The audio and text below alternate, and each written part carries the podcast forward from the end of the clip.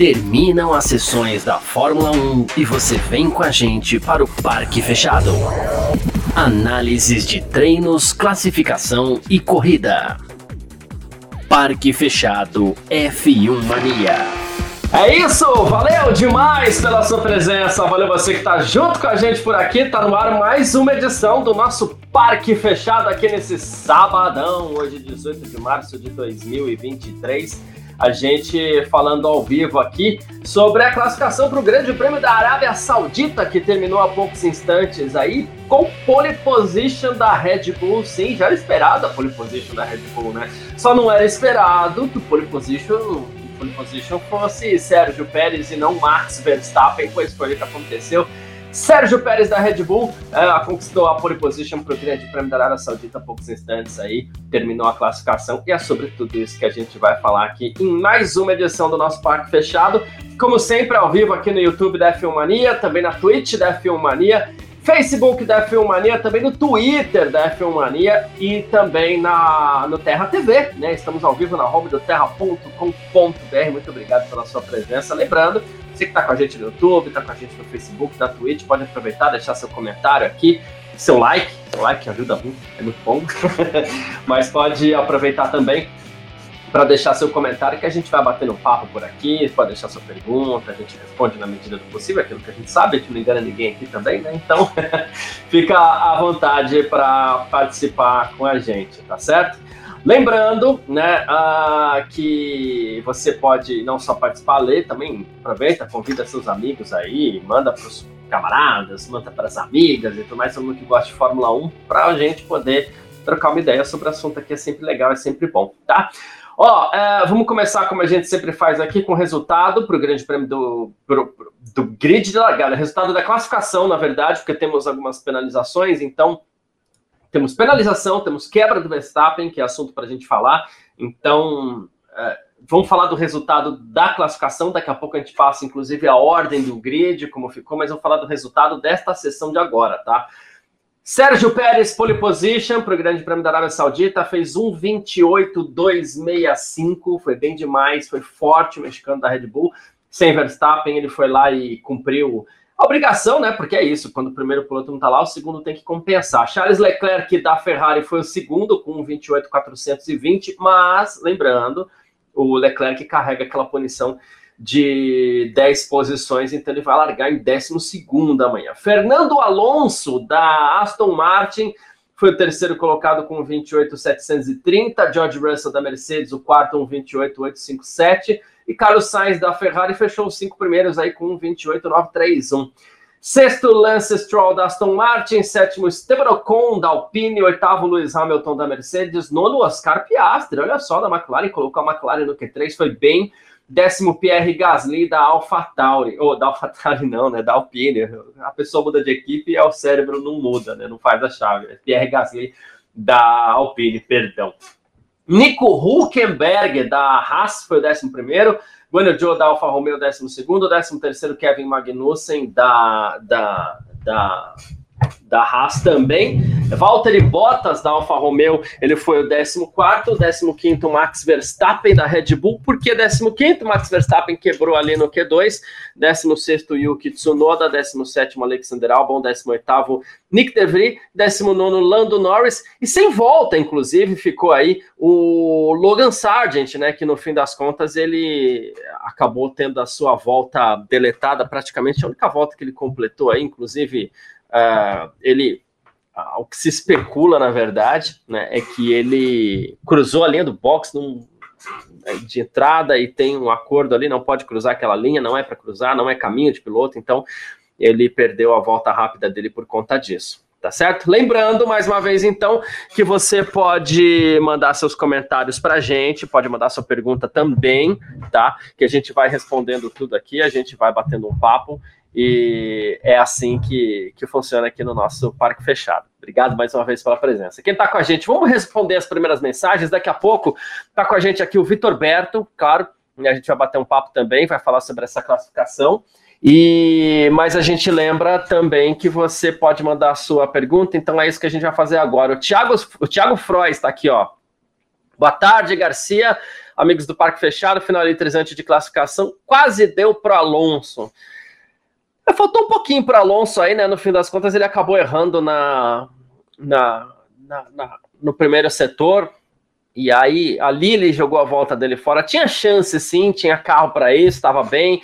Veio final de semana inteiro andando até na frente do Sérgio Pérez. Então, é, dá para a gente acreditar que ele poderia sim ser pole position hoje, conquistar essa pole position, mas não foi o caso, né? O Thiago Barreto Camelier, Aston Martin tá voando muito com Alonso. Isso também é uma verdade. Em que pese ele não tenha conseguido essa pole position, tenha cometido um erro, Aston Martin está voando.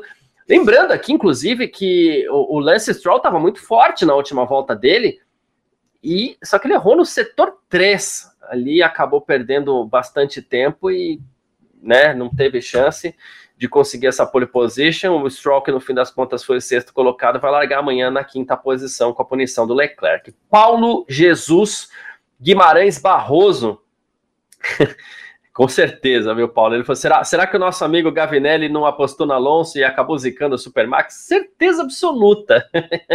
Tenho total certeza que isso aconteceu. Tiago Barreto, inclusive, obrigado, viu, Tiagão? Falou boa tarde, Garcia, seja bem-vindo das férias, muito obrigado. O Rodrigo Monteverde dizendo que o Alonso leva amanhã, né? Uh... Então, né? A gente agora fica com um cenário diferente para a corrida de amanhã, porque desde de, um início da temporada, vai desde a pré-temporada que a gente está naquela brincadeira de nossa, a Red Bull vai levar tudo, Verstappen vai levar tudo, entrega não só a taça de campeão, como o troféu de todas as corridas para o Verstappen. Esse é o cenário para 2023, né?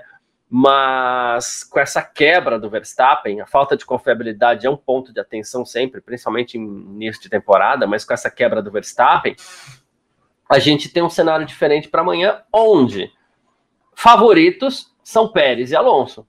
E Verstappen, não dá para tirar o Verstappen dessa, desse favoritismo, sem dúvida nenhuma, né? Mas seriam os favoritos ali o Sérgio Pérez e o Fernando Alonso também, tá bom? Vitor Berto também já está junto com a gente por aqui, já deu aquele joinha. Então vamos fazer o seguinte: as mensagens que eu não li ainda, a gente vai lendo ao longo dessa edição, que eu vou dar uma boa tarde para o Vitor aqui. Mas ó, tem o Vitor Alves, o Vinícius Pereira, Charles Câmara, o Tobias Reisati, quem mais? O Arthur Santos está aqui também. A gente vai lendo as mensagens aqui ao longo dessa edição do nosso Parque Fechado por aqui. Vitor Berto, uma ótima tarde. Obrigado aí pela presença no nosso Parque Fechado. Falei ontem para a Nath, vou falar hoje para você também. Saudade de fazer o Parque Fechado com todos vocês aqui. Faz tempo que a gente não se fala. Então, bem-vindo, boa tarde. Pole position de Sérgio Pérez no Grande Prêmio da Arábia Saudita. Ele tem duas pole position na carreira, as duas na Arábia Saudita. É assim mesmo, então? Bom dia, na verdade, boa tarde, pessoal. Aí todo mundo está acompanhando a gente. Boa tarde, Garcia. Bom estar de novo de volta aqui com você. Já tinha feito parque fechado no GP da Bahrein, mas saudades de fazer com todo mundo. Amanhã é, tá prometido também a presença da Nath, então para as próximas etapas aí. Até onde eu sei vai demorar um pouquinho para a gente ficar completo, porque aí GP da Austrália eu não vou estar aqui, então é, vamos ver quando a gente consegue tá fazer revezando. junto. Acho que talvez. É, a gente está revezando, exatamente. É, mas é muito bom estar aqui de volta. Pois é, né? Pois é, o Pérez tem aí uma sorte, né, de de fazer não só poles em circuitos de rua, né? Como você falou, segunda pole da carreira, segunda em Arábia, na Arábia Saudita, em Jeddah, mas ele também tem um histórico de vitórias, né? Em, em, circuitos de rua. Ele também, se eu não me engano, a maioria das coisas que ele venceu foi em circuito de rua. Venceu em Mônaco, tenho a lembrança bem viva, é, e venceu em outras oportunidades. Então também é um lugar que ele se dá bem, mas obviamente é, a situação hoje não foi só uma questão dele se dar bem, também contou aí com o azar do Verstappen é, de ter tido uma quebra no carro. Um carro que não parece ser muito confiável, né, Garcia? Assim, a gente já viu reclamação na primeira etapa. Na primeira etapa ele já reclamou uh, do, do, do eixo traseiro travando em redução de marcha. É, eles decidiram trocar a caixa de câmbio de ontem para hoje, né? E aí hoje teve esse problema. Então não me parece um piloto, um, um, um carro muito confiável, porque também o Pérez também do GP passado para esse também trocou um monte de coisa, trocou partes do motor, trocou caixa de câmbio também. Então é, não é um carro confiável, assim como também me parece que o da Ferrari não é. E isso pode acabar complicando sim o ano deles. Acho que quando não quebrar a vantagem é muito grande, mas também se quebrar uma assim e outra não, não começa muito. a ficar um campeonato, é assim, talvez ele vá terminar o campeonato empatado com alguém. Não sei quem é esse alguém, mas vai terminar o campeonato empatado com alguém, né? É. Uh, essa vantagem é, um, é, algo que realmente está assustando a gente, mas problemas de confiabilidade realmente não ajudam muito e não resolvem o problema de ninguém. Uma coisa que eu costumo falar, e eu fiz até a comparação nesse no F1 Mania em Ponta essa semana, com o que aconteceu com a própria Red Bull ano passado, já falava aqui, né? Qual será o problema da Red Bull ano passado? E aparentemente era um problema simples, porque não é que a Red Bull tinha um problema no sistema de captação de combustível, assim, na estrutura. Não, era um problema pontual. Não era um problema no motor, não, era um problema pontual na captação de combustível. Para 2023, a gente ainda não sabe, a gente ainda não tem informações é, muito concretas a esse respeito.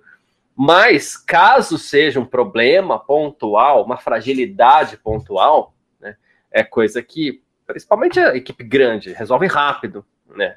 Duas corridas aí a gente já pode acreditar que está tudo bem. É, equipe grande, exceto a Ferrari.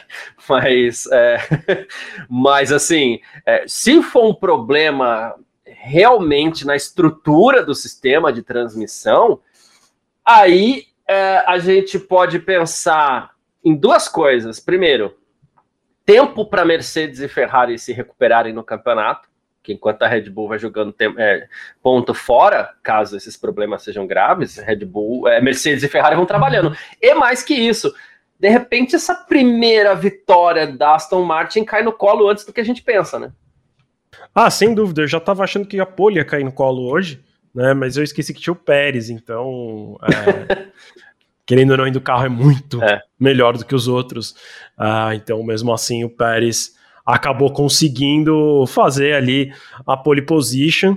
Uh, e, e, assim, eu até tenho uma dúvida, Garcia. Não sei se você vai saber a resposta. A gente tem congelamento de motores no. Desculpa, a, a pergunta. Você tem congelamento da caixa de câmbio, por exemplo? Uma coisa que, gente, que as equipes não podem desenvolver? Eu não sei, assim, sendo bem sincero, eu não não lembro de ler sobre, eu lembro muito claro não. sobre o motor, né? Unidade é. de potência. Então, assim, talvez seja algo que possa assim ser consertado.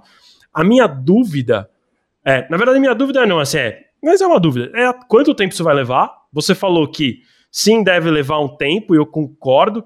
É, e a gente talvez demore a ver, talvez de, demore mais para a gente ver do que realmente para eles resolverem, porque agora a gente também está numa fase em que as corridas são do outro lado do mundo vamos assim dizer, né? Uhum. A Arábia Saudita não é tão longe da Europa, é verdade, mas é, não é a mesma coisa que uma corrida na Europa que eles levam de caminhão as coisas, né? Precisaria levar um avião, no caso de uma caixa de câmbio, imagino que deve ser um avião de carga, não é uma coisa tão simples para se levar, né? E não é, também não foi a caixa de câmbio que quebrou, foi o semi-eixo. Então é, faz parte do sistema de transmissão, né? Então é, é uma coisa um pouco maior do que simplesmente também só a caixa de câmbio. É, e aí a gente tem uma Austrália na, daqui duas semanas que, enfim, aí sim é navio, não é nem em avião, né, que leva as coisas lá para a Austrália. Então é, a gente não deve ver uma, uma melhora rápida. E aí eu vou até citar um outro problema de uma outra equipe, né, que é a McLaren, que está com um carro que é ruim, apesar de ver o Piastri hoje passando por Q3, para mim foi uma surpresa. É, mas a gente tem uma, uma McLaren que promete melhorar só depois do GP da Austrália, porque não tem como levar peças aerodinâmicas melhoradas para nenhuma outra etapa, porque é essa questão, né? O frete é muito longo, muito distante, então você vai só conseguir ver uma melhora quando a Fórmula 1 começar a correr na Europa. É, a, a, a caixa de, de câmbio, posso estar errado, mas não tem congelamento. Por se tratar, é assim, a, a, caixa de câmbio é relativamente, não, não, não vou entender, é relativamente simples a caixa de câmbio. Mas o sistema de transmissão é uma coisa absurdamente complexa. Porque imagine você todas aquelas engrenagens para fazer as rodas traseiras girarem, mas as rodas traseiras giram, porém tem todo o sistema de suspensão e a suspensão muitas vezes é redesenhada a cada ano. Aí, como o Vitor falou, tem tem semi-eixo, tudo isso conectado à caixa de câmbio. Então o sistema que está inteiro, conectado ao motor, que, está, que aí também que não só transporta a potência do motor para as rodas, mas no caso, por como temos um sistema híbrido, também faz o caminho inverso, né? Exato. Ele devolve a cinética do movimento das rodas em desaceleração para o motor. Então é, é um, um é de uma sistema de transmissão absurda, né? de ida e volta, Isso. né? Ele funciona, entre aspas, nos dois sentidos, né? Apesar da roda só girar sempre do mesmo lado, mas a, a força vai, vai, no, vai, nos dois sentidos, né? É, então assim, então, é, é, de uma complexidade. Mas concordo com você também, o que Garcia, não é, tipo assim, é congelado, fala e, e, não sei se a expressão é congelada, né? Mas assim, você define uma relação de marchas do início ao fim da temporada, ah, e sim. essa relação ela tem que ser usada do início ao fim. Não importa se ele está em Monza ou se está em Mônaco, ele tem que usar a mesma relação. Isso, Bem lembrado. É, isso chega num, num, num ponto que eu queria abordar aqui com relação a essa questão da confiabilidade da Red Bull. Porque a Ferrari ano passado teve problemas de motor. Então o que, que, você faz? O motor é congelado, mas a Ferrari colocou aquele motor num regime econômico para que aquele motor é, pudesse resistir o tranco final da temporada. Fique menos no limite. Né? Isso, né? né? Então, beleza. Com a caixa de câmbio, você não consegue fazer isso, porque a única forma de você colocar um câmbio em regime econômico é você é, mexendo na relação de marchas. E isso não é possível. Então, isso pode sim ser um problema, porque a Red Bull vai ter que trabalhar com esse carro em movimento sem poupar nada dele, porque não tem como poupar, não tem como mexer na, na relação de marchas. E temos aqui, eu não sei se é da temporada ou não, mas é, nesse final de semana de Grande Prêmio da Arábia Saudita, temos o nosso primeiro superchat aqui, ó. Valeu, Paulo Rogério, Paulo Rogério muito obrigado. Junto. Ele falou assim, ó, Alonso ganha até apelido aqui, né? Que ele falou assim, amanhã o, o Dick Alonso Vigarista deve faturar mais um pódio para delírio da imprensa brasileira. Eu vou torcer, torcer para o Stroll acertar ele na segunda volta. Ele acertou o Alonso na largada lá no Bahrein, que não deu muito certo. Mas assim, eu tenho a leve impressão que o Paulo Rogério não gosta muito do, do Fernando Alonso. É só uma leve é, impressão. Parece que não, né, Garcia? Parece que ele não curte o Alonso. Sim, sinceramente, eu não sou um cara muito fã do Alonso. Né? Acho que porque o cara que morre muito pela boca, né? Fez aí muita, falou muita bobagem, não conseguiu se estabelecer em lugar nenhum. Acho que também, é, com todas as ressalvas do mundo, também para mim foi um piloto que foi campeão por, por conta dos pneus Michelin. Né? Depois que os pneus Michelin deixaram de ter tanta vantagem, ele não foi mais campeão e a gente não viu ele se dando tão bem assim. Não acho que ele seja um piloto ruim, eu acho ele genial. Eu tenho dúvida se ele é o melhor do grid como alguns comentaristas brasileiros falam, né? Ah, putz, o Alonso é o melhor piloto. Acho que o Emerson Fittipaldi também sempre fala, ah, o, Emer, o, Alonso é o melhor piloto que existe na Fórmula 1. É, sinceramente, não acho isso. Acho que Hamilton e Verstappen estão acima dele. É, mas eu acho que o, o, principal ponto negativo do Alonso, né, não é ele ser um pouquinho menos pior, na minha opinião, do que o, o, o Hamilton e o Verstappen na pista, mas porque ele fala muita bobagem. Uhum. Mas, ao mesmo tempo, a gente gosta de ver quem a gente nem esperava se dando bem, porque a gente gosta de contar história e é uma história boa para contar, né? Um cara que, como eu falei, ganhou lá os títulos de Renault com Michelin, aí depois foi para Ferrari, não teve, na, na verdade foi para McLaren, foi chutado da McLaren pelo Hamilton, foi foi para Ferrari, não teve nada lá, né? Só fez o, o Massa passar vergonha, não é, não conseguiu muita coisa lá. Depois volta para uma Lotus, Renault, sei lá, vai para a McLaren de novo, chama o motor Honda de motor da GP2, né? Que hoje é a Fórmula 2, para falar que o motor era muito ruim. Se aposenta, corre de Fórmula Indy, quase ganha uma Indy 500 se o motor Honda não quebra, né? Aí volta para a Fórmula 1 para passar uma vergonha na Fórmula 1, né? Aí do nada ele tá numa equipe que bota ele no pódio em Bahrein, disputa pela pole hoje, vai largar em P2 amanhã, capaz que ganha.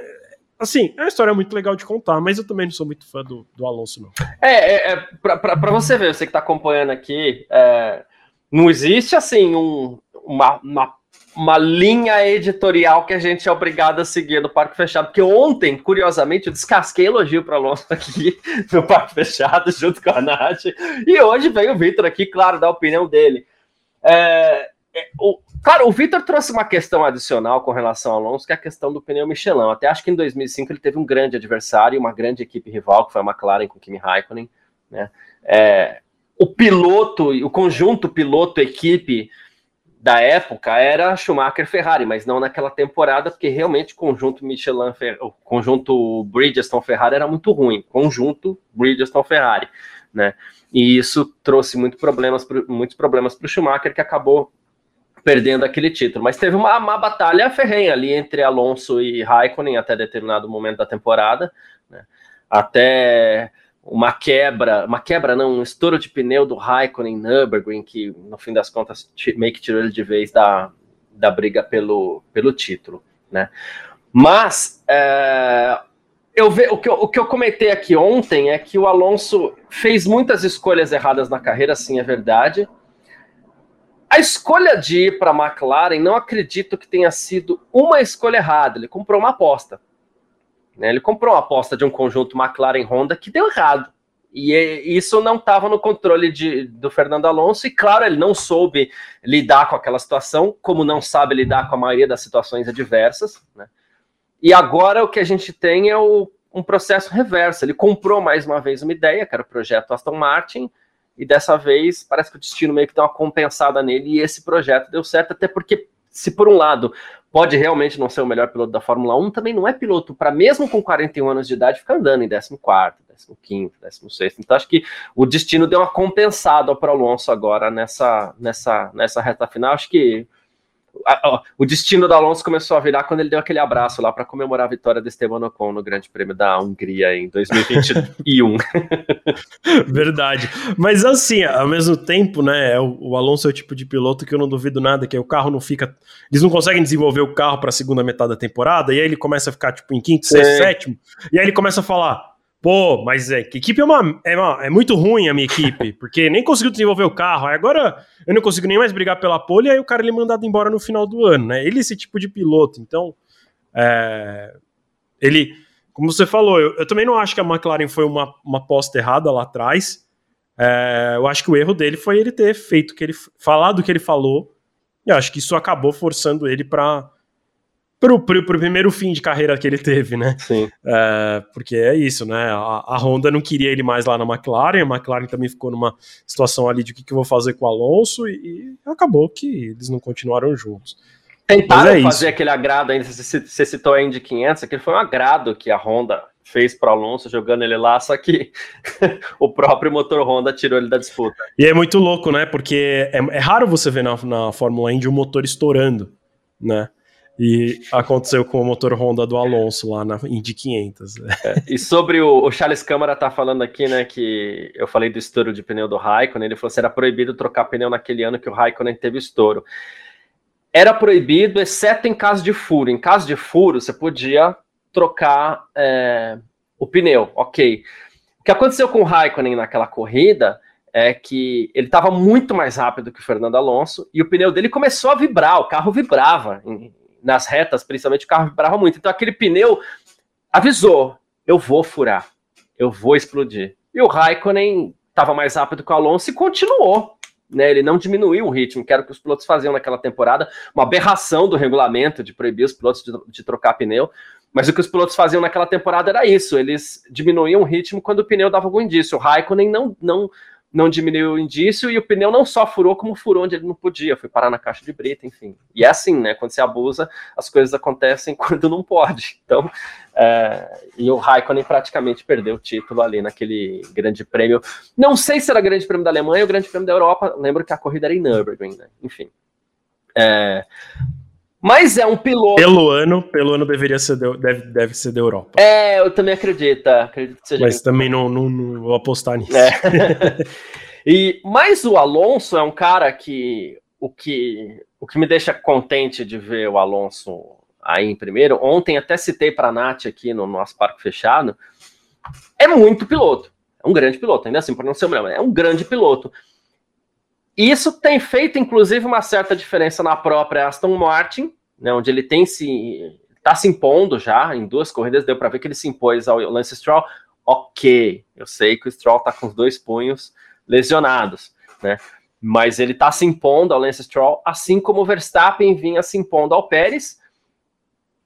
Só que aí a gente vê que o carro da Red Bull está sobrando demais em desempenho também, e aí não há piloto que segure, né,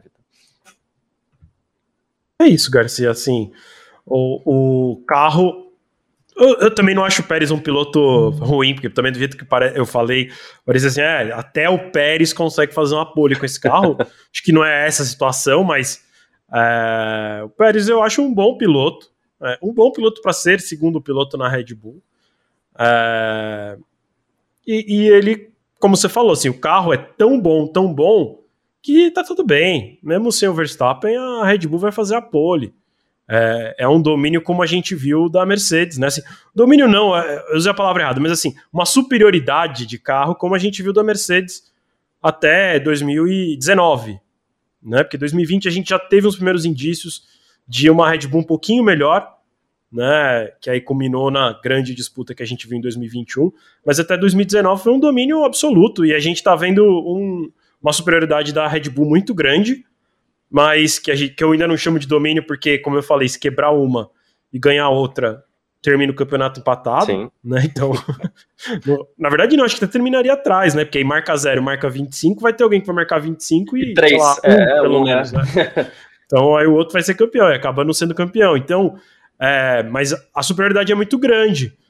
É, então, o Pérez ainda assim consegue fazer uma pole tranquila, é o favorito para vencer amanhã por um lado, né? Eu falo por um lado porque a gente sabe que o Verstappen é maluco, então ele vai vir que nem um maluco lá de 15 se não for punido, e não deve ser, porque ele ainda não, não tá no limite de trocar nada, então trocando uh, não, deve, não deve ter nenhuma punição, só seria punido se ele trocasse por uma peça de especificação nova.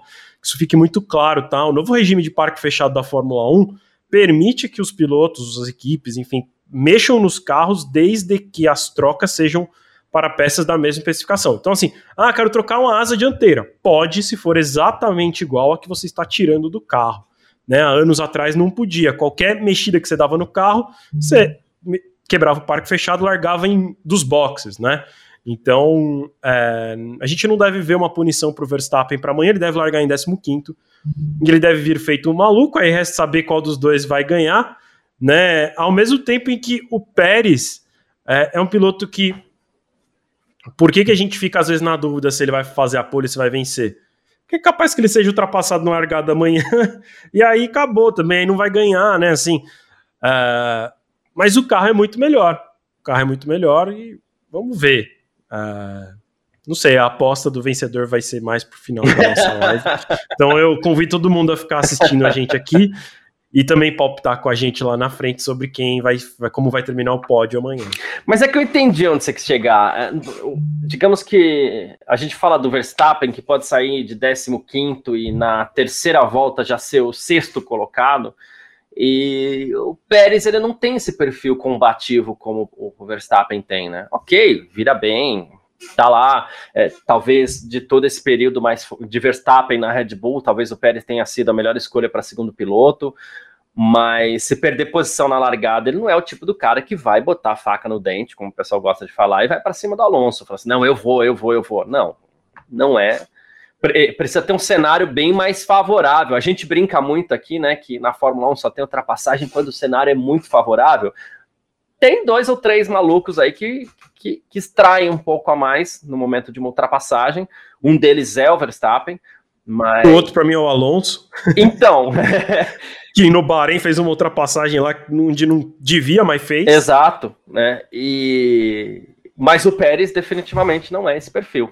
Então, é... a, ver, a aguardar. O Vitor Alves, que sempre colabora bastante também numa parte mais técnica, que é a área dele, inclusive, né? É, e eu falei que talvez a única forma de você poupar o sistema de transmissão da Red Bull seria mexendo na, na relação de marchas, algo que não é permitido pelo regulamento, ele falou assim: ah, tem uma análise estrutural que pode ser feita pela equipe de projetos, alterar diâmetro, material de semi-eixo e tal. Ele falou: a gente sabe que a Red Bull tem budget e capacidade para isso. Tem mesmo. Será que tem budget? Não, budget, será que tem? Ah, é, é verdade, é verdade. Esse ano gente... É, não sei qual é o custo disso aqui num nível Fórmula 1, né? Uma coisa é a gente fazer. No nível Fórmula 1, onde a Red Bull tá na mira do orçamento ali, porque ela já é. carrega mas a questão não é nem essa. Tendo budget, tendo capacidade, tem tempo para fazer isso? É rápido fazer isso? Esse é o ponto. Né? O ano passado ela se virou rápido com o problema que ela teve ali no começo do ano, que aparentemente era mesmo a cavitação do combustível. Foi lá, resolveu muito rápido. A quarta corrida para frente a gente já não viu mais esses problemas. Viu um ou outro aí, mas o problema que ela teve no início do ano, que tirou o Verstappen das duas primeiras corridas, inclusive, a gente não viu mais. Né? É... Vai conseguir resolver rápido esse problema agora? Não sabemos. uh, mas aqui, ó, vamos ver uh, mais, mais mensagens aqui. O Charles Câmara, eu vou ter que passar essa pergunta para você, já que a gente falou de Alonso, antes de eu continuar aqui as mensagens, Vitor. Ele falou: sem dúvida, há um endeusamento ao Alonso e ao carro da Aston Martin aqui na mídia brasileira. Você enxerga assim, Vitor?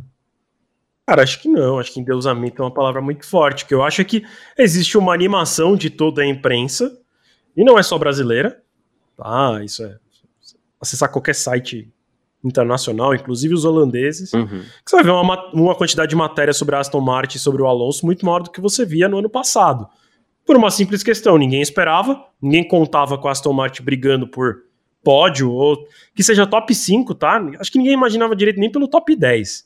Mas a top 10 assim, ah, tem corrida que o Alonso e o Stroll vão pontuar, outras não. Mas é aquela coisa meio assim, meio. Vai terminar ali entre o oitavo e o décimo terceiro, né? E não acho que isso é um endeusamento, eu acho que fica todo mundo muito animado uh, ah, para falar sobre esse assunto, porque é uma equipe que não se esperava, um piloto que não se esperava, de novo, acho que não pelo piloto em si, mas porque como ele está correndo na Aston Martin, você depende muito do carro. Se a Aston Martin não vai bem, o Alonso não iria bem, aí eles estão indo bem. E vai se falar muito mais sobre o que se falava, mais do que se falava antes sobre isso, né? É, assim como está se falando muito sobre a Mercedes, porque tem um histórico muito grande, porque o carro continua ruim e porque agora os componentes da equipe, incluindo Hamilton, Russell e Toto Wolff, estão vindo para a imprensa, e não é a imprensa brasileira, né? Porque eles, uhum. né, inclusive, a imprensa brasileira só tem uma jornalista que acompanha todas as etapas, que é a Mariana Becker. Então tem muito mais gringos do que brasileiros é, acompanhando a Fórmula 1. Eles falam para os repórteres do mundo inteiro que o carro é muito ruim e que eles precisam mudar tudo.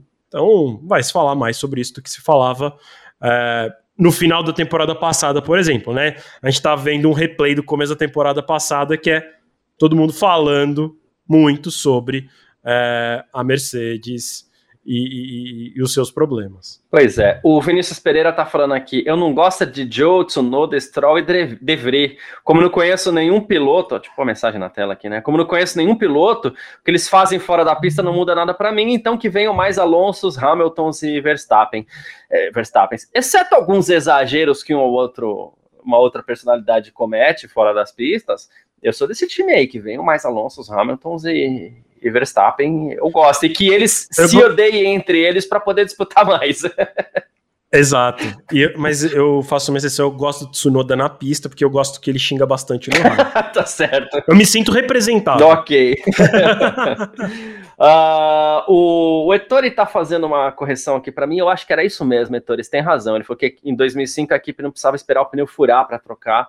O primeiro sinal de inconsistência no pneu, a equipe poderia chamar para trocar aquele pneu. E, cara, o, carro do Raikkonen vibrava muito, era o pneu, ele realmente poderia trocar aquele pneu, é isso mesmo. E a decisão errada foi não trocar o, o pneu, porque ele estava muito mais rápido que o Alonso. Uh, aqui o Vitor Alves mesmo está falando que o Verstappen vai vir babando, ele falou, é fato, o problema é que as ultrapassagens nesse circuito são muito perigosas. Não é o tipo de coisa que assusta o Verstappen, diga-se passagem, né? não tá nem aí.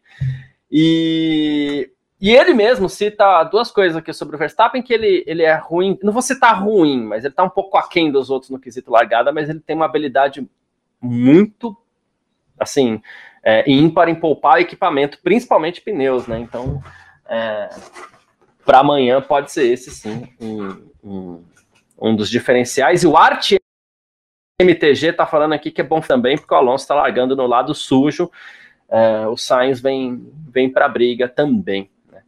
É, a gente só espera que não seja como no passado, às vezes que o Sainz tentou ir para a briga ali, não deu muito certo, né? Mas a gente não quer ver ninguém abandonando corrida logo no início.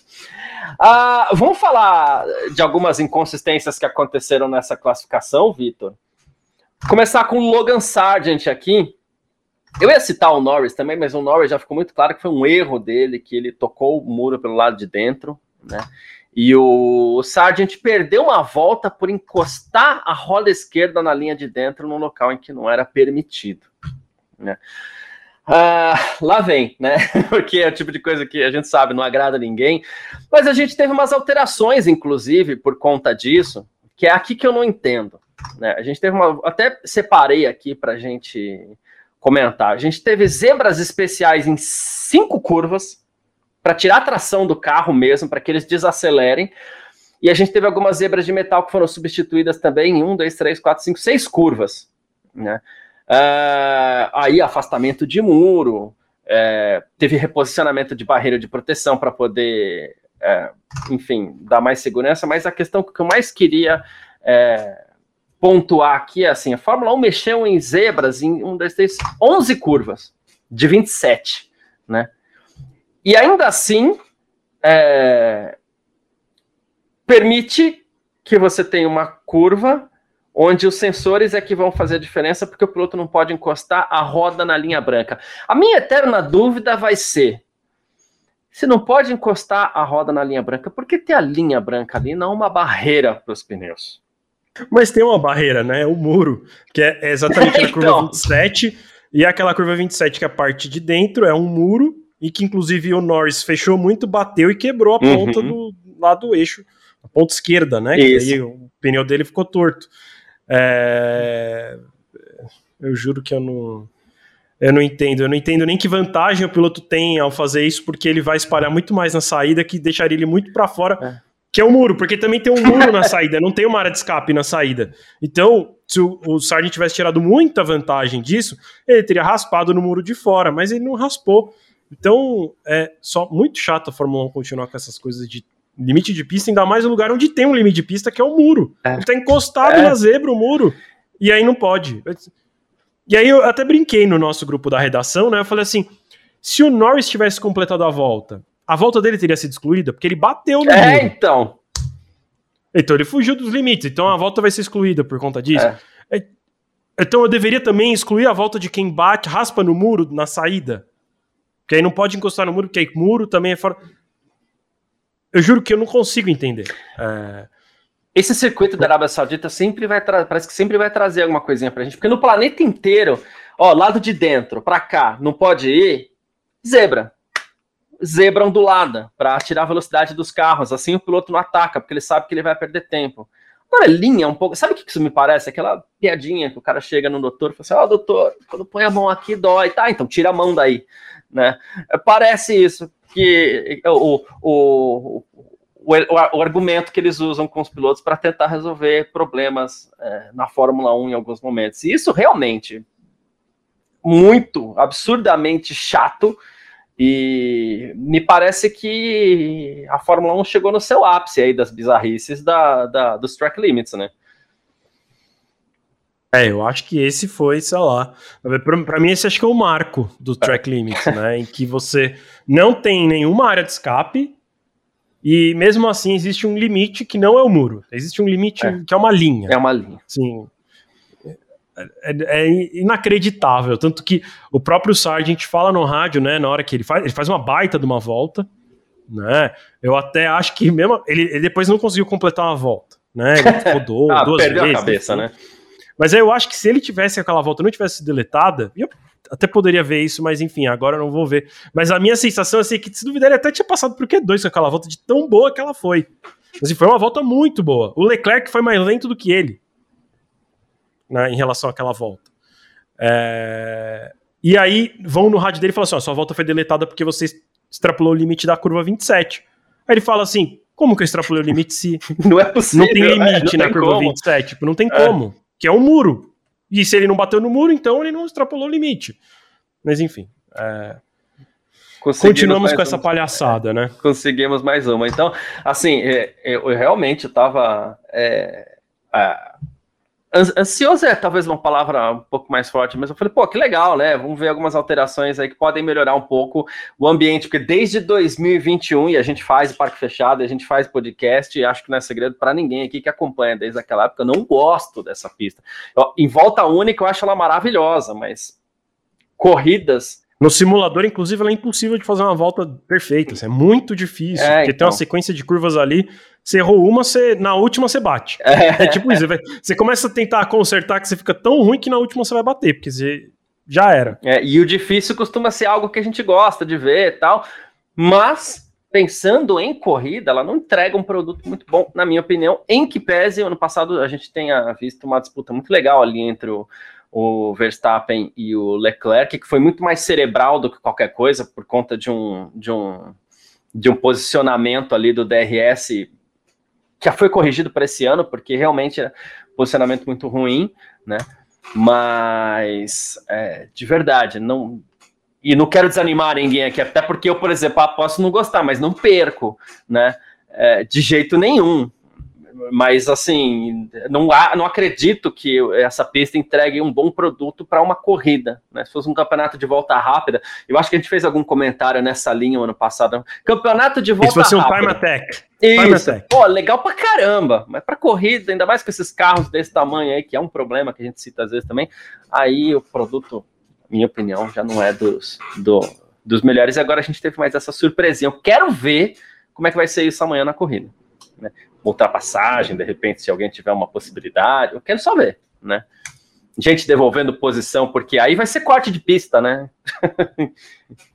A gente viu muito disso na temporada de 2021, é. né? Nas brigas entre o, o, o, Verstappen e o Hamilton, né? O tempo inteiro aquela história de devolver posição. Até teve aquele, Exceto aquele na última um... etapa. É. é na última Enfim, etapa, né? mas é isso, assim, eles. É uma pista que que ah, eu também não gosto, é isso, assim, eu acho que como a Fórmula 1 não é um campeonato de time attack, essa pista não deveria existir, e eles estão falando em fazer mais uma corrida na Arábia Saudita, agora numa outra cidade lá, que se eu não me engano, não, não é, eu ia falar que é a mesma cidade onde anda a, a Fórmula E, mas não é, porque a Fórmula E corre em Adiriá, se eu não me engano, é, mas não é, é uma outra cidade agora não me recordo o nome. É, ok. É, é Aranco, né?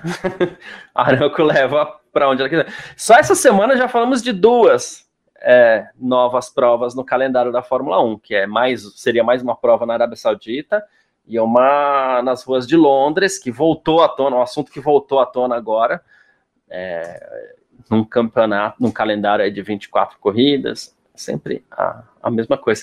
Inclusive, poxa, bem lembrado aqui, a, Cadê aqui, ó? O Mano, Mano Noia. é, ele falou que o Verstappen em 2021 foi perfeito na pole até errar na última curva, né? Obviamente não dá para dizer que foi perfeito exatamente por conta da última curva, mas aquela volta do Verstappen em 2021 é de cinema, é maravilhosa. E aí, de novo, se fosse um campeonato de time attack, é, pelo que o Verstappen vinha fazendo, ia entrar para a história.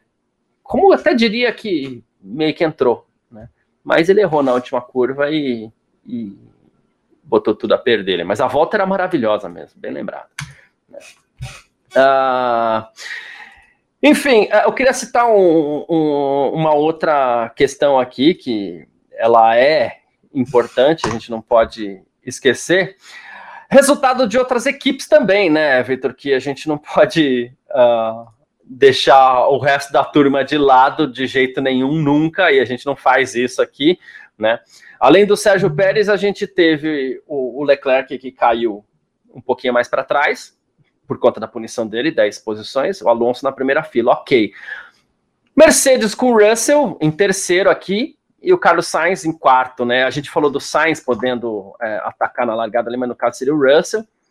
E a Mercedes, mais uma vez, com Russell, próxima, mas ainda sem condições de briga, né?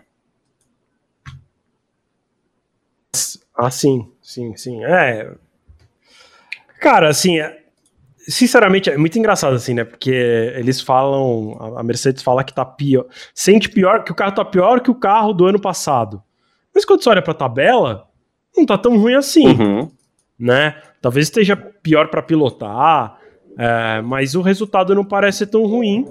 É, tem voltas que eles cravam muito bem, né? E, assim, eu até brinquei esses dias que se Red Bull e Ferrari não conseguirem melhorar essa confiabilidade, vai ter etapas vencidas pela Mercedes, mais do que uma que a gente viu no ano passado, porque o carro da Mercedes parece ser mais confiável. Então, é, ainda, ainda um pouquinho distantes, mas estão ali, estão ali. Eu acho que a gente não deve nunca descartar a Mercedes.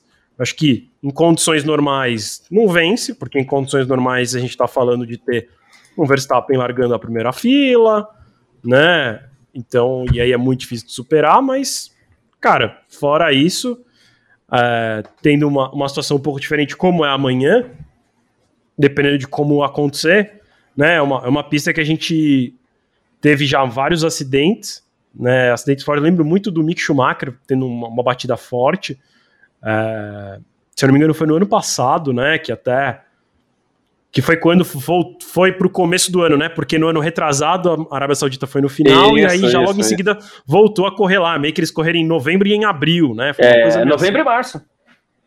É, então. É, eles Pode, pode, ter, pode ter situação de safety car amanhã, de bandeira vermelha. Isso pode acabar, de alguma maneira, deixando as coisas um pouco diferentes ali. E uma Mercedes pode acabar surpreendendo. Condições normais de corrida, para você parece que foi meio claro que condições normais de corrida é Verstappen largando em primeiro e ponto, né? É, contra Alonso, contra Pérez, assim, se enxerga algum tipo de chance?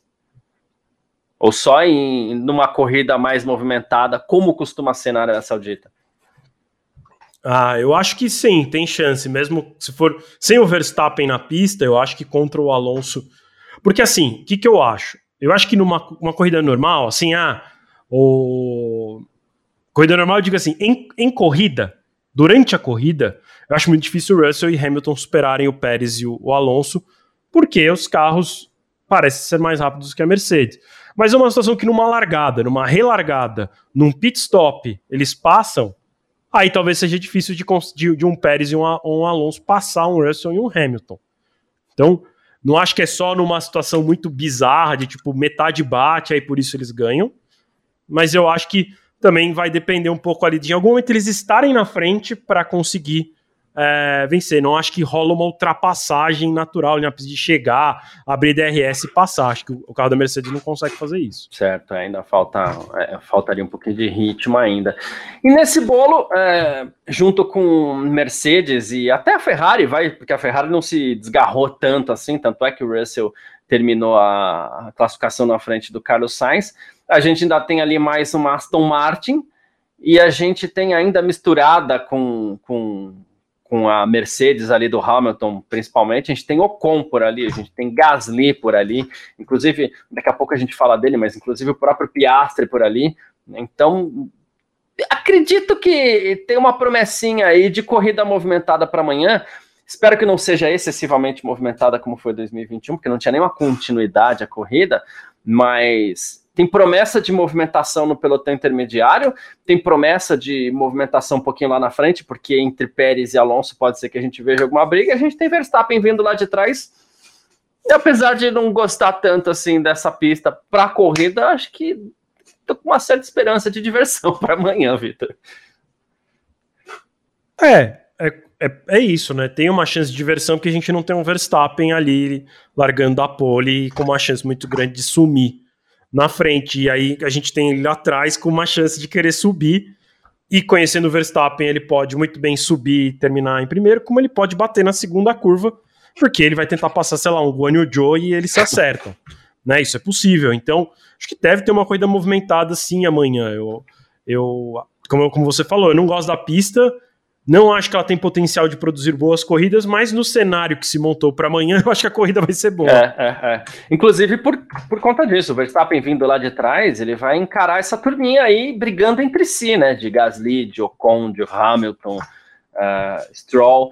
Eu, particularmente, vou deixar a aposta para daqui a pouco. É, acredito que o Verstappen evolui bem, mas ele vai ter casca grossa para enfrentar amanhã. Não vai ser assim. É tão fácil. Inclusive, o Charles Câmara está falando: safety cars e bandeiras vermelhas serão fundamentais amanhã.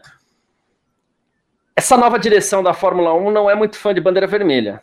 É, essa, ano passado a gente não viu tanto. O Michael Masi gostava mais. Eu gostava mais também. É, é, o Michael Masi só não, não, não, não, gostava quando precisava, mas enfim, é, eu gostava mais também da corrida parada. Eu acho que a gente perde corrida quando eles ficam muito tempo atrás safety car. Mas é uma pista convidativa para isso, né? Para bandeira amarela, para bandeira vermelha. Então, isso dá um, um tempero, mexe de uma forma que, que é, acredito que possa bagunçar um pouquinho mais esse grid aí amanhã também. Certo? E eu queria falar do Piastre, é, Vitor. A gente falou muito mal da McLaren, a gente desceu a lenha na McLaren do Grande Prêmio do Bahrein para cá. E, inclusive, o próprio Piastre foi mal no Bahrein, não conseguiu ali meio que se ambientar, mas ok, o carro é ruim, não dá para esperar muita coisa também de um piloto que estava fazendo sua estreia num carro ruim. Né? E já na segunda corrida, ele consegue colocar a McLaren dele no Q3. Não dá para fazer muito comparativo com o Norris, porque o Norris né, acabou é, tocando essa mureta milagrosa aí e, e, ficou fora da disputa. Mas o Piastri levou até o Q3. Legal, bacana. Pois é, eu acho que foi bem inesperado ter uma McLaren no Q3. Ainda mais sendo Piastri, mas ao mesmo tempo não dá para falar como se ele tivesse superado o Norris, porque o Norris na verdade é. bateu, né? Mas enfim, superou o Norris porque o Norris bateu também, ao mesmo tempo, né? Assim. É, ok, é. Se o Norris tivesse tão bem assim, não devia ter batido, né? Pra Sim. mim é meio assim, ué. Uh, não, não tô falando que ele é ruim, gente, não me entendam mal, mas assim, ele cometeu um erro. Exato. Ele errou, Exato. né? E o Piastri não, logo o Piastri foi melhor hoje, ponto. É... Eu acho que se o Norris não tivesse batido, provavelmente o Norris teria passado pro Q3 ao invés do Piastri, mas, de novo, ele errou, bateu e acabou ficando de fora. O Piastri, para mim, foi uma surpresa uh, passar pro Q3, mais pela McLaren do que por ele. Ele, para ser bem sincero, eu não sei o que esperar dele, né? Eu, eu sinceramente acho que ele foi muito é, super valorizado nessa transação que foi. Ele era um piloto Alpine, e aí ele do nada aparece com, controle, com um contrato com a McLaren, aí a Alpine anuncia ele também, aí ele fala, não, eu vou correr pela McLaren, mas não, não, você tem contrato com a gente, você não pode sair, e aí no fim ele vai correr mesmo pela McLaren, né, tá correndo já, é... eu não sei se ele é um piloto tão bom assim para ficar, que... então, porque se ele é tão bom assim, por que, que ele ficou um ano fazendo nada também? Né? Tipo, se ele, se ele é tão bom assim, ele teria sido direto da Fórmula 2 para a Fórmula 1. Sei lá, eu acho tudo meio estranho em volta dele, assim, do por que acham ele tão bom. Ele foi realmente muito bem nas categorias de base, mas se ele é tão incrível assim, teve um cara que foi muito bem nas categorias de base e foi para a Fórmula 1 direto, inclusive sem Fórmula 3 e Fórmula 2, foi o Verstappen. Ele tá aí. Tem um cara que foi muito bom nas categorias de base, que é o Lewis Hamilton, e tá aí. É... O, o, o Piastri foi muito bem, aí ele ficou um ano paradaço, sem fazer nada né? E não foi uma contratação automática para depois duas equipes ficarem tendo briga na imprensa. Sei lá, assim, não tô falando que ele não, não vai ser campeão mundial porque ele não foi direto da Fórmula 2 para a Fórmula 1. É, é só assim, caramba, ele é um cara que vale a pena brigar assim publicamente na imprensa. Poxa, então por que a McLaren não contratou ele lá quando ele saiu da Fórmula 2? Porque a Alpine já não promoveu ele quando ele saiu da Fórmula 2.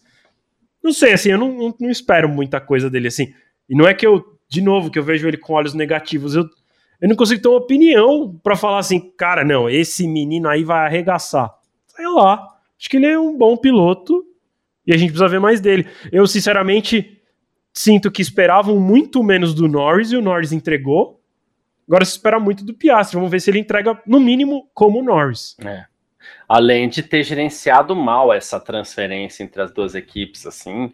Ah, mas a culpa foi da Alpine, que fez um contrato ruim. Ok, mas o piloto poderia ter gerenciado um pouco melhor também. Ele também teve a sua, a sua parcela aí nesse, nessa transferência estranha de Alpine para McLaren.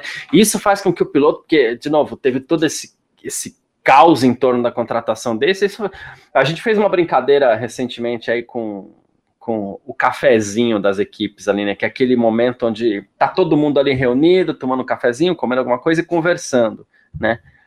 E, pô, é, fazendo uma brincadeira, porque óbvio que não é assim, né? Mas fazendo uma brincadeira, né? É o tipo do cara que chega ali, provavelmente no cafezinho da McLaren, deve ter uns dois ou três, entre 100 pessoas lá, que, ah, então, é esse aí o, o garoto? É essa aí a a contratação a peso de ouro, sabe? Porque para você levar uma contratação para o tribunal, vira peso de ouro de qualquer forma.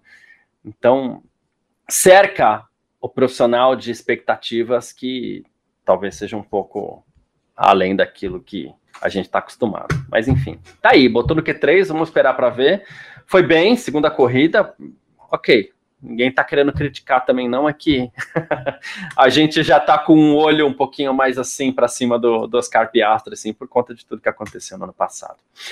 Mas, Vitor, vamos lá, vamos partir para aquele momento de sempre, né, fazer a nossa apostinha para amanhã. Então, você que está assistindo a gente aí, ó, bora fazer sua aposta também, coloca é, a sua a sua mensagem aí, falando para gente quem você acha que vai fazer a primeira fila do Grande Prêmio da Arábia Saudita amanhã, não, quem já fez, né? Quem vai vencer, quem vai fazer o pódio do Grande Prêmio da Arábia Saudita amanhã, eu tô com a cabeça em ontem, né? Quem vai fazer o pódio para o Grande Prêmio da Arábia Saudita amanhã, um, dois e três, coloca aqui no chat que a gente vai colocando tudo na tela.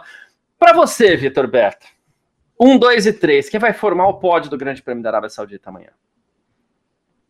Verstappen, Pérez e Alonso. É, então. Pra mim, né? amanhã vai ser é. o famoso win or wall. Ou, ou o Verstappen vai vencer, ou ele vai dar uma sabugada na proteção de pneus, igual o Mick Schumacher do ano passado. ou no caso. Agora... Ele também é esse cara um pouco meio, tipo, é. descompensado não é a palavra, mas eu não consigo achar nenhuma outra, mas emocionado talvez seja uma boa palavra. Que eu, a gente falava muito sobre isso no ano retrasado, né? Que eu falava assim, cara, o, o Hamilton, ele é rápido, ele não se joga muito, mas ele também não vai bater, né? O Verstappen é assim, se ele tá muito ansiosão, ele vai que vai e aí bate, é. e aí ele acaba perdendo todos os pontos. Então, é, para mim, assim, ou amanhã ele vai dar um show e vai ganhar, ou ele vai dar uma sabugada na proteção de pneus. Boa. É, no, pro Grande Prêmio da Arábia Saudita agora a gente tem uma nova. A gente está acostumado com o win or wall, né? A gente está acostumado agora, a gente tem o win or line, né? Então pode ser que ele ultrapasse o Alonso para conquistar a vitória e põe a roda nessa, nessa linha branca aí. e, e depois vai chorar lá na frente. Eu tô com o Mano Noia aqui, ó, Verstappen e os outros, né? Mas como a gente tem que completar, é, eu diria que dá. Não sei, alguém colocou. É, o Vinícius Pereira colocou que eu tinha pensado, assim, que é Verstappen, Alonso e Russell. Né? Esse é o meu, meu pódio para amanhã. Verstappen, Alonso e Russell. Né? Uh, e sim, cadê aqui o Arte MTG? Diz que está torcendo muito. Uh, tor tá torcendo muito pelo Pérez amanhã, sim, tem uma torcida bem grande. O pessoal aqui no Brasil costuma gostar bastante do Sérgio Pérez também, né? E só para a gente partir para a nossa reta final aqui, o Vinícius Carvalho, ninguém vai comentar que até agora só o Leclerc chega próximo da Red Bull? Vamos comentar. Vamos. Mas é médio próximo. Também, é, era né? isso que eu queria falar. Mas é, beleza, ele é o mais próximo mesmo. Sejamos justos, ele é o mais próximo não tão próximo. Mas não seria por Hoje isso ele ficou aqui, próximo porque foi o Verstappen. Não seria por isso aqui, ó. Leclerc é Também. é monstro em classificação. Mas assim, ele ficou perto do Pérez, né? Uhum. Se o Verstappen tivesse feito, vai saber quanto tempo o, o, o, Verstappen teria feito. Até porque o tempo do Pérez é só um, quase nada mais rápido do que foi o do Verstappen no, Q, no Q1. Uhum. Então, assim, o Verstappen nem fez volta nenhuma no Q2 então imagina, sei lá, no Q3 ele ia estar tá muito mais rápido. Então, sim, realmente ele é o mais perto, mais próximo, mas acho que acho que ainda é um tanto quanto distante. Acho que ó, o Paulo, Paulo Rogério tá falando aí do Dick Vigarista e o Leclerc, acho que ele tá chamando o Verstappen de Dick Vigarista. E eu me toquei Não, só agora de uma mais coisa. cedo o Alonso de Dick Vigarista. Né? Ah, é o Alonso? Uhum. Ah, Paulo, é o Alonso. Então é Pérez, Leclerc e Alonso. É. Aí, Aí o Leclerc vai chegar no Alonso, vai passar, e o Verstappen não? O Verstappen vai bater? Eu queria saber, eu queria. Eu gosto que ah, eu tenho umas ah, histórias boa, por trás boa. também, sabe? Porque eu ia até falar assim, agora eu também não tinha me tocado com a mensagem do Paulo Rogério, só agora eu me toquei. Que é, o Verstappen vai ter que passar o Pérez amanhã se quiser vencer. Ah, desculpa, o, o Leclerc. E vai ser logo no começo que ele vai ter que fazer isso. Porque um larga em 15 outro larga em 12 E se ele perder muito tempo atrás do Leclerc, e a gente sabe que ele não costuma perder muito tempo atrás do é Leclerc. É isso que é, então. Mas, mas se perder, se perder tempo atrás do Leclerc, aí fica complicado, eu acho. Porque aí os caras lá da frente vão conseguir abrir. Sim, né? Sim. Então, eu não tinha me tocado disso, assim, porque se o Leclerc tava mais lá pra frente. É, Vai espalhando. O, né? É, não, e vamos dizer assim, o Verstappen chegaria rap, mais rápido lá na frente, sem deixar os caras lá, o primeiro e o segundo, sumirem. Então, é, fica mais interessante tendo o Leclerc assim pertinho, por mais que eu acho que, pegando aí por um retrospecto recente, o Verstappen vai passar o Leclerc fácil também. É, tem, Mas eu e... gostei, eu vi, eu, vi, eu vi aqui que você mostrou a imagem do Paulo Rogério falando que o Verstappen não termina. É, eu também e... acho que isso pode acontecer sim. É, né? é, bem factível. E a gente tem que ver também que os dois, o Leclerc também, já que a gente falou pouco do Leclerc aqui, Leclerc também tem que recuperar posições rapidamente. Então nem vai adiantar ele ficar brigando com o Verstappen muito eles, enquanto os dois estiverem lá atrás. Né? Se o Verstappen vier babando, putz, é ruim isso, e aí a gente vai, porque vai mesmo, nesse caso, criticar o Leclerc, ó, lá vai ele, tomou, tomou uma, um passadão do Verstappen de novo. Mas não adianta amanhã ficar brigando. Não adianta. Porque senão os dois lá, da, o pessoal da frente vai ganhar espaço, que é tudo que eles querem. Né? O Leclerc tem lá seu potencial para chegar no pódio também, ainda mais no Grande Prêmio da Arábia Saudita, que é uma corrida que, de novo, pode ter safety car, pode ter bandeira vermelha, então o Leclerc tem seu potencial para chegar no pódio também. Só que se ele ficar perdendo tempo lá no Mas no meu, no meu Grande Prêmio, né, no meu hum. palpite, na minha historinha, ele quebra. O, o, o Leclerc ou o Verstappen? O, Os dois. Não, não, não. Assim, na, na minha historinha o Verstappen vai vencer, mas eu acho que com chances de bater. Ah, tá. O Leclerc eu acho que ele quebra. Tá. Porque eu acho que esse carro aí da, da Ferrari, porque assim, já quebrou duas vezes no Bahrein, né? Aí, ontem ele já reclamou que o carro tava com um problema no motor também. Né? Então, isso já depois de trocar tudo, ele reclamou que tava com problema no motor. Foi acho que no primeiro treino, no segundo treino livre, se eu não me engano, ele fala, mas ó, acho que eu tô com perda de potência. Aí o, o engenheiro dele lá italiano fala assim: "Ah, vamos checar". Não, tá tudo bem, pode acelerar. Então, sei lá, não me parece mil por cento confiável como o carro tá, não. É, mas, mas aqui eu tava falando também muito do mindset, porque o cara tem que largar acreditando que vai chegar até o final da corrida, né? Então. é o mínimo que a gente espera dos pilotos, é. né? Até o, até o, o Latifi esperava. É, então. Largava pensando em terminar. É, e aí ele tem que imaginar se compensa para ele ficar brigando com o Verstappen logo no início da, da corrida. Até o Charles Câmara está falando exatamente isso. Se o, Le o, safety car pode trazer Leclerc de volta à corrida amanhã, pode. É, é, acho que três casos que a gente citou aqui, né? É, Russell, Leclerc e Verstappen. Esses caras eles podem ser muito bem beneficiados aí com, com presença de, de safety car. Quem não quer safety car amanhã é, é, é Pérez e Alonso. Esses aí querem corrida limpa. Sem dúvida. É uh, última, vai. Última pergunta, que eu gostei da pergunta do Renato Francisco aqui. Eu acho cedo, mas se o Pérez vencer, ele pode ser um problema no resto da temporada para o Verstappen? Só se o Verstappen quebrar e ele não, toda a corrida. tá certo. para mim é isso, é tão Pô. simples quanto isso. Beleza. Porque, e não, e não, porque eu, não porque eu duvide do potencial do Pérez, tá? Porque eu acho que a Red Bull não vai deixar isso acontecer. Tá certo. É, estamos mais uma vez no mesmo time aí. Bom, uh, Vitor, obrigado pela presença aqui no nosso Parque Fechado. Seu comentário final para esse sabadão aí. Pô, Garcia, muito obrigado. Obrigado aí todo mundo que acompanha a gente pelo Terra TV, pelo YouTube, pelo Facebook, pela Twitch, uh, pelo Twitter também. Muito obrigado aí todo mundo que participou da nossa, da nossa live, uh, de mais um Parque Fechado. Tô muito ansioso para a corrida de amanhã. Tô com altas expectativas de verdade, assim. Eu acho que que tem tudo para ser uma boa corrida, como a gente falou aqui algumas vezes ao longo da, da nosso parque fechado.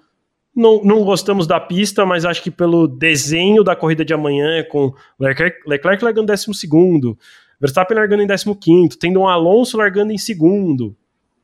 A corrida eu acho que vai ser boa sim. Então, estou ansioso, já não vejo a hora de, de acompanhar junto com todo mundo.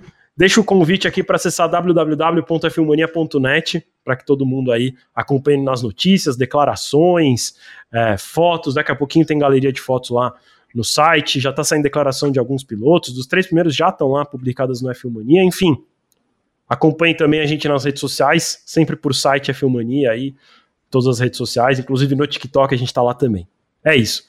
Muito obrigado, Garcia. Obrigado a todo mundo mais uma vez. A gente se vê amanhã. Amanhã eu tô de volta aqui no Parque Fechado com você. É isso, perfeito. Ali por volta de quatro da tarde, caso a gente não tenha grandes atrasos aí no Grande Prêmio da Arábia Saudita, tem mais uma edição do nosso Parque Fechado. Uh, eu também, matando a saudade de cada um aos poucos aqui, depois da, das férias e meu último Parque Fechado em corrida foi lá no ano passado né, no, no, na última etapa do ano. Então, obrigado você, Vitor, pela companhia, obrigado cada um que acompanhou a gente aqui, nem que tenha sido só um pouquinho ou inteiro, ou então aqui no nosso chat também, mandou mensagem ou não. Muitíssimo obrigado. A gente se fala amanhã, curta bastante seu sabadão aí. Por volta de quatro da tarde estaremos ao vivo mais uma vez, depois do Grande Prêmio da Arábia Saudita. Uh, aproveita para seguir a gente nas redes sociais, site é Filmania, Twitter, Facebook, uh, Instagram e tudo mais, e a gente vai se falando, tá certo? Valeu! Uma ótima tarde, tamo junto.